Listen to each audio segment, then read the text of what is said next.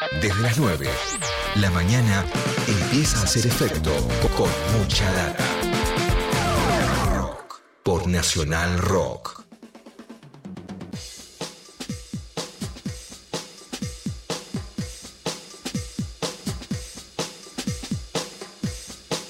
Diez de la mañana, estamos yendo a 10 de la mañana, 3 minutos en Nacional Rock. Vamos a hablar con el ministro de Ciencia, Tecnología e Innovación de la Argentina, de la Nación. El ministro Roberto Salvarez está en línea con nosotros y le damos la bienvenida. Ministro, ¿cómo le va? Soy Eddie Babenco, acá con todo el equipo de, de Mucha Data Nacional Rock. ¿Todo bien? Eh, sí, muy bien. Como siempre, un gusto hablar con ustedes. Bueno, ¿te podemos tutear? Sí, claro. Te, podemos tutear, así hacemos la charla más amena. ¿Sabes que estaba hablando? Te voy a contar esto, Roberto. Antes de que empecemos a hablar de un montón de temas que quiero que, recorramos, las vacunas, eh, bueno, desarrollos tecnológicos argentinos, hay un montón de temas que quiero que hablemos. Pero, ¿sabes qué pensaba recién? Eh, los, mucha gente que está trabajando así activamente, tiene mucha, por ahí no, se toma el momento para, para algunos placeres, no sé cómo es tu caso, digo, por ahí detenerte a escuchar una canción, frenar un poquito. ¿Qué, qué música te gusta a vos? Bueno, a mí me gusta la música de rock me gusta, es este, una de mis preferidas. Bien, ¿hay alguna banda que te guste particularmente, algo que te guste en especial? Sí, a mí, bueno, volviendo a, mis épocas de, la juventud, ¿no? El tema, me gusta The Doors y me gusta los Rolling Stones, por ejemplo. Eh, obviamente de música nacional me gusta Charlie García, Los Redonditos de Ricota, bueno, todo este tipo de... Muy bien, ministro, ¿eh? Muy, bien. Acá te, congraciaste con Juan Macar, que es el ricotero de... No, pero aparte tiró los, los Doors, los Stones. Sí. Eh, bueno, todo, un gran conjunto. Bien. Vamos a poner los dos, podemos poner los dos de fondo para charlar un poquito. De paso, escuchás un poco de la música que te gusta. No está mal, ¿no?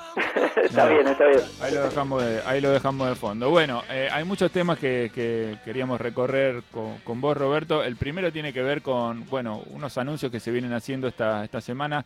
Yo la, leía declaraciones de Cecilia Nicolini, pero bueno, es un tema que está fuerte y que lo habíamos hablado hace unos meses en otra conversación que tuvimos que tiene que ver con el desarrollo de las, de las vacunas argentinas. Estamos en un momento, bueno, la verdad que muy bueno de, desembarco de vacunas en la Argentina ya a una velocidad que, que nos da mucha esperanza a todos y a todas pero bueno, la verdad es que también eh, queremos, queremos tener nuestra propia vacuna, ¿no? Sería lo ideal, sería lo mejor, no esperar nada de nadie, poder producirlas en la Argentina y, utilizarlas en la Argentina para inmunizar eh, a la población. ¿En qué situación está en este momento eh, la Argentina respecto de la posibilidad de avanzar con este, con este tema? No, estamos en una buena posición teniendo en cuenta que aquí hay un camino que es este muy largo para recorrer, ¿no? Son proyectos que comenzaron por allá en mayo del año pasado, comenzaron en lo que sería el diseño de la vacuna que uno va a emplear, luego hicieron los ensayos eh, en animales y eh, con esto en mano, mostrando que eh, generan buena respuesta en cuanto a anticuerpos y en cuanto a linfocitos T. Desde que descubrí esta formación de la base, nunca, nunca, nunca más. pasé por el suplicio de pelarla. La pones en el horno, producir mirando para abajo, mitad y mitad, a 180 es grados, por una hora más o menos, la sacás y mira cómo se sale con la proteína, con el antígeno, ya producido industrialmente. ¿no? Ese es un paso muy importante, faltan los ensayos toxicológicos, pero estamos nosotros este, apostando a que esta, esta vacuna pueda eh, alcanzar fase 1-2 eh, dentro de un año y medio aproximadamente. Parece lejano, ¿no? O sea, eh, para, para el que es oyente y para que hoy en día todos estemos este, preocupados por la llegada de vacunas, pero la verdad que Argentina tiene que recorrer este camino de poder tener un diseño y una producción de una vacuna nacional, sobre todo porque es muy probable que este virus nos venga a visitar bajo diferentes formas con estas mutaciones que uno está observando, ¿no? Y aparte esta, de esta vacuna de la Universidad de San Martín y CONICET, también hay otra vacuna en desarrollo que ustedes habrán escuchado estos días, el doctor Podgeiser de la eh, Fundación Leluar y CONICET está desarrollando también una vacuna diferente, no esa proteína recombinante, también con un adenovirus, y eh, también tiene eh, apoyo de una compañía biotecnológica, eh, también está trabajando con distintos este, organismos como la LIS, bueno, otro proyecto que, que comprende diferentes instituciones que está en estado también preclínico, o sea, en la fase todavía en ensayo con animales. Bien, o sea que sí o sí, digamos que todos estos eh, avances e investigaciones necesitan por ahí del, apoyo, del acompañamiento, por ahí de un laboratorio o de un privado para escalar en la, en la producción, ¿es así? Porque vos imagínate, la primera etapa uno hace el diseño de su vacuna, por ejemplo, encuentra la proteína que cree que es la que tiene que utilizar, la inocula, lo inoculan animales, ve que, que genera anticuerpos, ve que responden los linfocitos. Bueno, ahí ahora hay que buscar un socio que lo pueda producir en lo que se llama en condiciones GMP, que son de buenas prácticas, ¿no? Industriales. Entonces tiene que tener alguien que produzca esto bajo estas condiciones. Eso implica tener un socio, un laboratorio que pueda reunir estas características. Así que eso fue una, etapa importante en el caso de la vacuna de eh, la Universidad de San Martín con CONICET, la doctora Juliana Casará, eh, Casataro ya, ya tiene una, un socio y en esa, en esa dirección esperamos que pueda ir cumpliendo todas las etapas. Es un recorrido complejo, hay que hacer fase 1, hay que hacer terminal preclínico, fase 1, eh, fase 2, eh, luego implementar una fase 3, pero necesitamos recorrer todo ese camino, porque ya vimos que producir vacunas podemos producir, ¿no? Este, tenemos a Map Science eh, acá en Garín produciendo 30 millones, 40 millones de la vacuna de AstraZeneca, o bien ahora vamos a filtrar y envasar la de este, B en el laboratorio de Richmond, pero eh, necesitamos también adquirir estas capacidades para que no tengamos que este, depender en el futuro de tener que eh, importar todo lo que es el conocimiento, ¿no? la tecnología. Sí, me quedo pensando, ahora un poco se, se apagó, por lo menos en, términos informativos, ¿no? Pero hubo un momento hace un tiempo corto que, en el que tomó bastante fuerza la idea de liberar las patentes de las vacunas, por lo menos hasta que se controle la, la pandemia. Eh, no sé en qué, en qué estado está eso o en qué situación está esa discusión en, en el concierto global, eh, pero en el caso de que eso pasara, eso ayudaría a la Argentina, porque algunos dicen, bueno, en realidad eso, aunque liberen las patentes, igual tenés que tener la capacidad de producción. Yo veo que en Argentina esa capacidad está eh, aparece, si eso sucediera, sería una noticia buena para nosotros. Mira, globalmente es una noticia buena, eh, teniendo en cuenta eh, que hoy en día nadie está seguro mientras que la pandemia no se domine en todo el mundo, ¿no?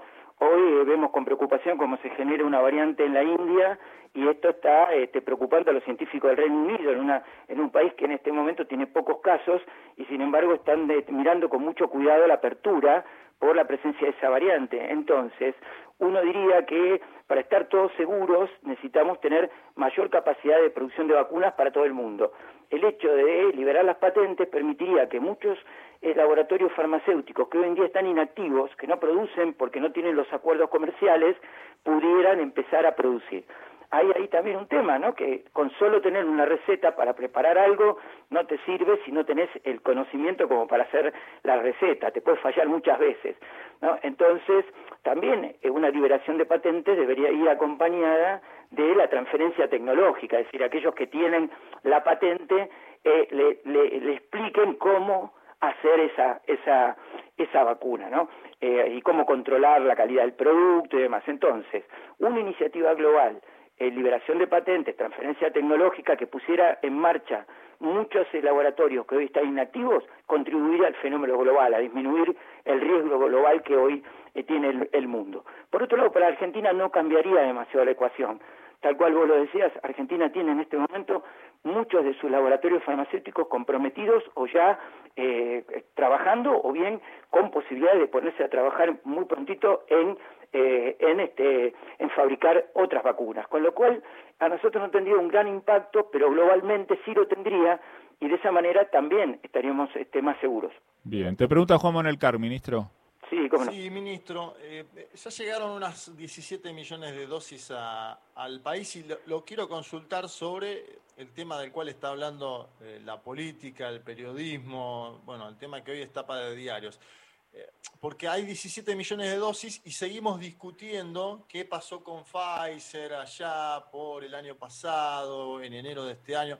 ¿Usted cree concretamente que está habiendo una utilización política de la oposición al gobierno del Frente de Todos en volver a intentar poner una y otra vez el tema Pfizer sobre la mesa cuando se ha avanzado eh, en una cantidad de dosis que son muy importantes para un país periférico y endeudado como la Argentina, estoy hablando nada más y nada menos que 17 millones de dosis, ¿por qué se vuelve una y otra vez a esa palabra, Pfizer? ¿Hay un lobby farmacéutico? ¿Qué, cómo, cómo, es su visión? Eh, mirá, eh, Carla Bisotti acaba de anunciar que van a llegar otros millones de dosis que para la semana que viene Argentina contaría con 20 millones. Esto implica que el proceso de vacunación en la Argentina se acelerará y será claramente para todos los argentinos una, una situación de este, adquirir eh, seguridad para los próximos meses. La campaña de vacunación es exitosa y va a acelerarse. Esto es un hecho y la oposición no tiene ya elementos para eh, poder este, discutir, ¿no? Que no faltan, faltan vacunas. Bueno, ahora están las vacunas. Y entonces, ¿qué pasa? Vuelven a poner este tema de Pfizer, que realmente es un absurdo, ¿no? Discutirlo, no por la vacuna en sí, nadie discute si es buena, eh, qué calidad tiene. Acá lo que estamos mirando es qué entregó Pfizer en Latinoamérica, ¿no? Miren, yo miraba el otro día los números hechos por un portal que no es exactamente oficialista. No hay mostrado los números. Fíjense ustedes, Pfizer distribuyó para toda, la, para toda Sudamérica 11 millones de dosis. A Brasil un lugar donde hizo el ensayo clínico, porque uno de los elementos en los cuales se discute acá es que tendrían que habernos dado dosis porque hicimos el ensayo clínico, piensen que Brasil también hizo el ensayo clínico y recibió dos millones de dosis para 200 millones de habitantes. ¿No? Y este Chile recibió 3 millones, eh, bueno, si uno suma todo el total de Pfizer, es 11 millones para toda Sudamérica. Sinovac repartió 71 millones de dosis, Oxford AstraZeneca 41 millones de dosis. Entonces, ¿qué discutimos con Pfizer? Discutimos simplemente algo que la oposición instala, que es un tema absolutamente menor, porque acá hay que ver cuántas dosis podrían haber llegado al país. Y la verdad que es ínfima la cantidad de dosis que hubiera entregado Pfizer por un problema que Pfizer se dedicó a suministrar la cantidad de dosis a aquellos países que ellos querían. Estados Unidos, Israel, algunos países de Europa, entregó algunas eh, cantidades de millones de dosis, pero realmente no es el, este, yo diría, la centralidad de la discusión. Ya no tienen que discutir y vuelven al tema Pfizer.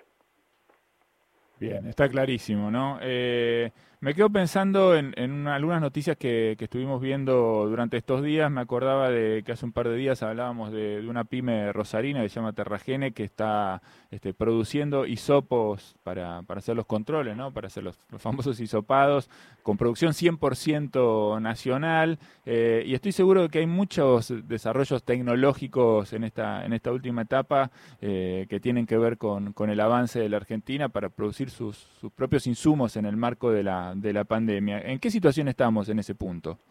Mira, desde el punto de vista de eh, desarrollos propios que ha tenido Argentina durante todo este año, te puedo nombrar algunos muy significativos. Argentina cuenta hoy en día con kits eh, producidos eh, por nuestros científicos que se han este, producido eh, millones de dosis, ¿no? El caso de eh, determinación del genoma de virus, más de dos millones de determinaciones.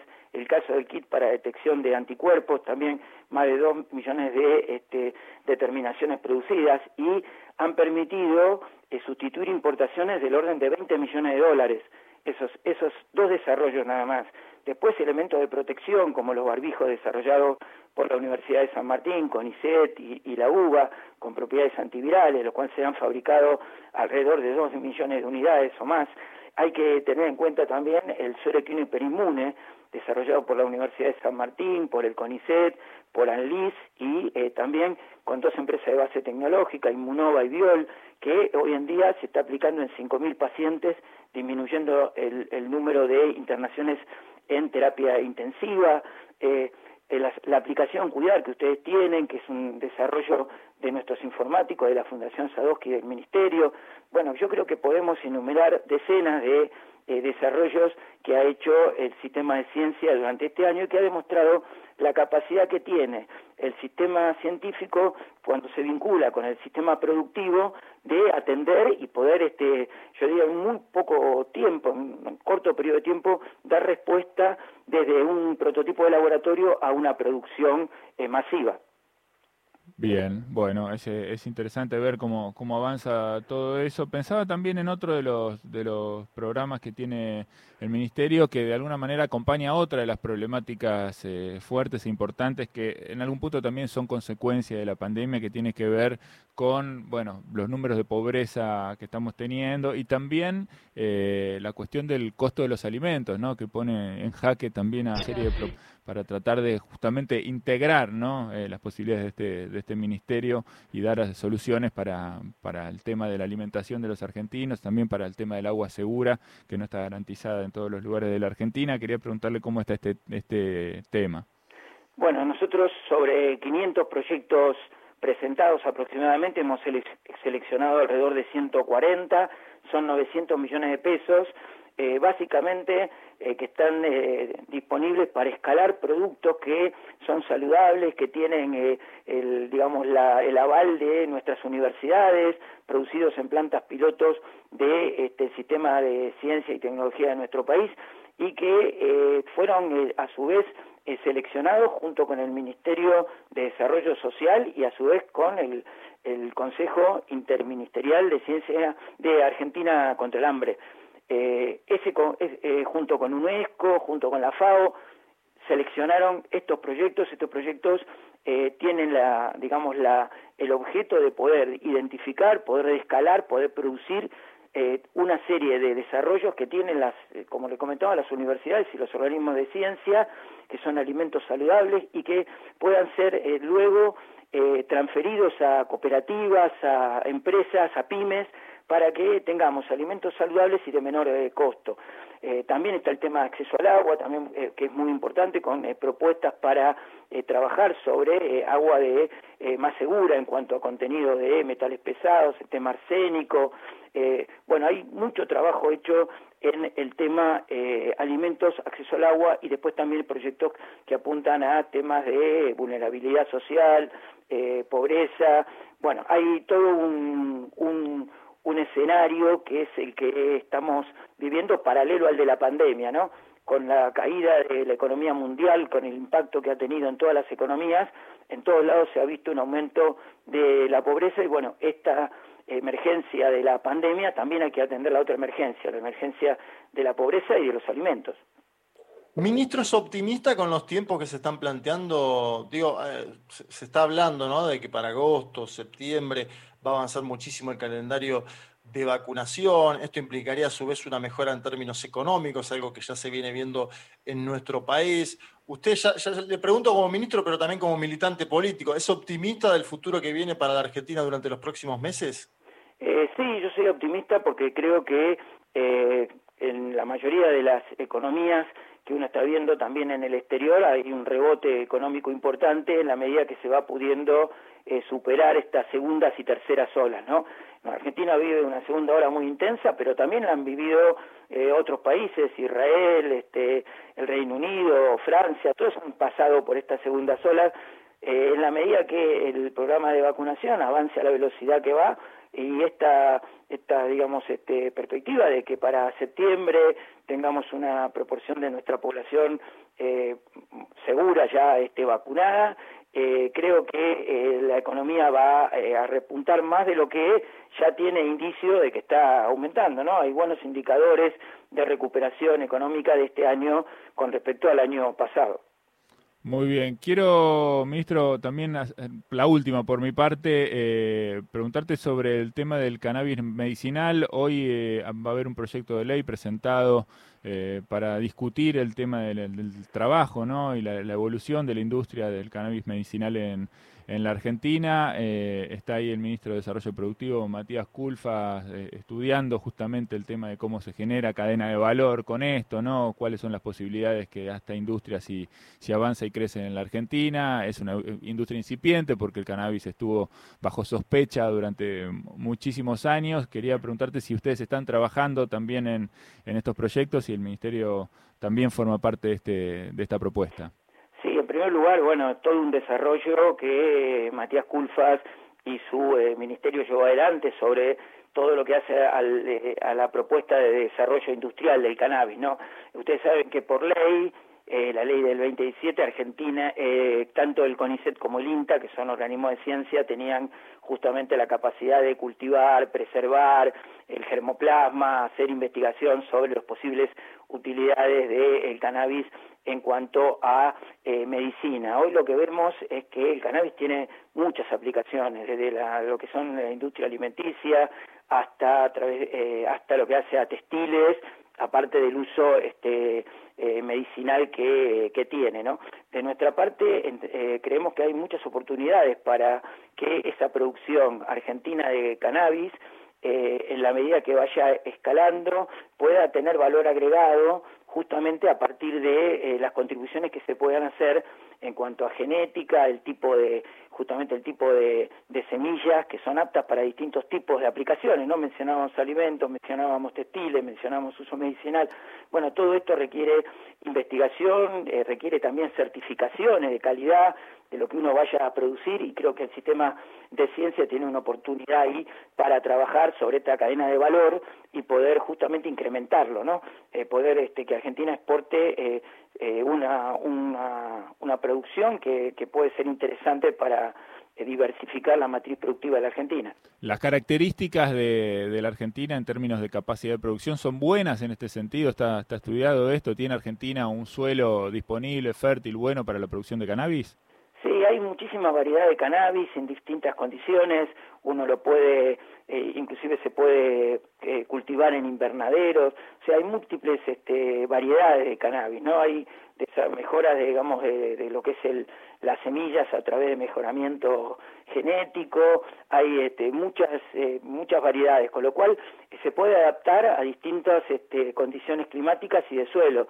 De hecho, en Argentina hay provincias que han manifestado este interés y están este, trabajando en el tema, aparte de Jujuy, que ya ha hecho eh, desarrollo, también este, este, La Rioja, Entre Ríos, la provincia de Buenos Aires, Río Negro, bueno, en todas ellas hay iniciativas para el este, cultivo de cannabis y eh, creo que es una, una oportunidad de eh, desarrollar una, una cadena de valor, una industria que eh, eh, le dé posibilidades a pequeños productores, a eh, sectores que este, hoy en día, economías regionales donde a veces no hay muchas posibilidades ¿no? de ampliar el horizonte de, de, digamos, ampliar su horizonte productivo. ¿no? Acá aparece algo que puede contribuir mucho.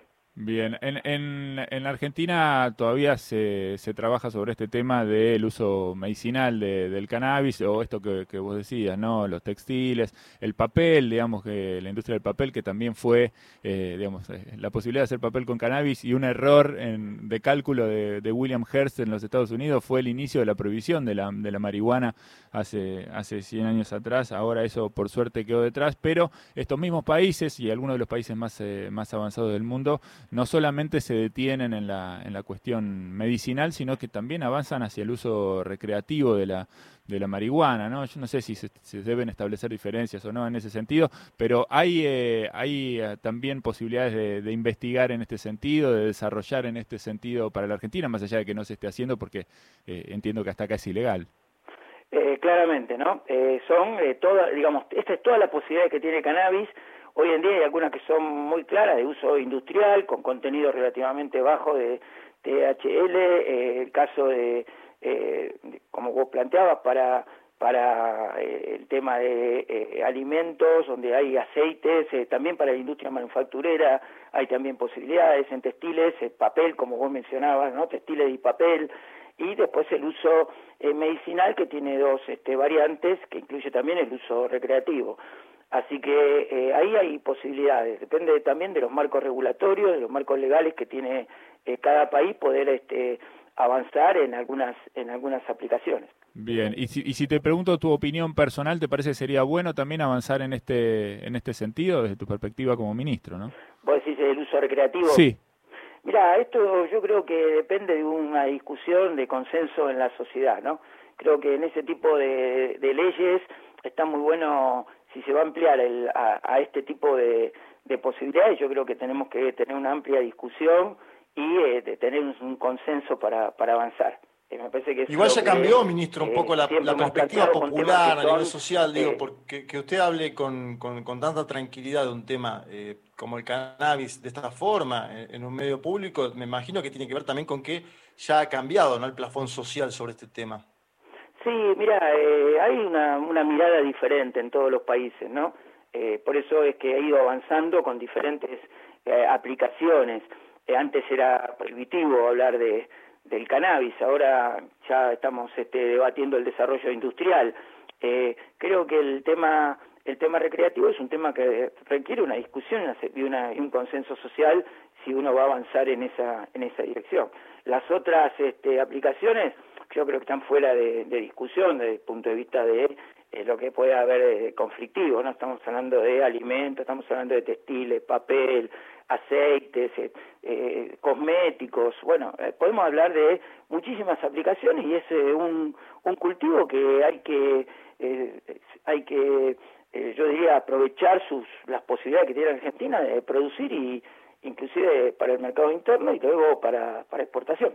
Bueno, perfecto. Eh, es interesante y me parece que está bueno discutirlo, ¿no? Poner este tema también eh, en la discusión porque, porque bueno, está ahí y vale la pena justo hoy, además, en un día en el que se presenta un proyecto en este, en este marco. Bueno, ministro, te queremos agradecer mucho este, este tiempo con nosotros, este rato con nosotros. Te elegimos un tema de los redondos para terminar, así que si querés te puedes quedar con la radio un ratito y, y escuchar un poquito de música. ¿Te parece bien? Sí, claro, cómo no.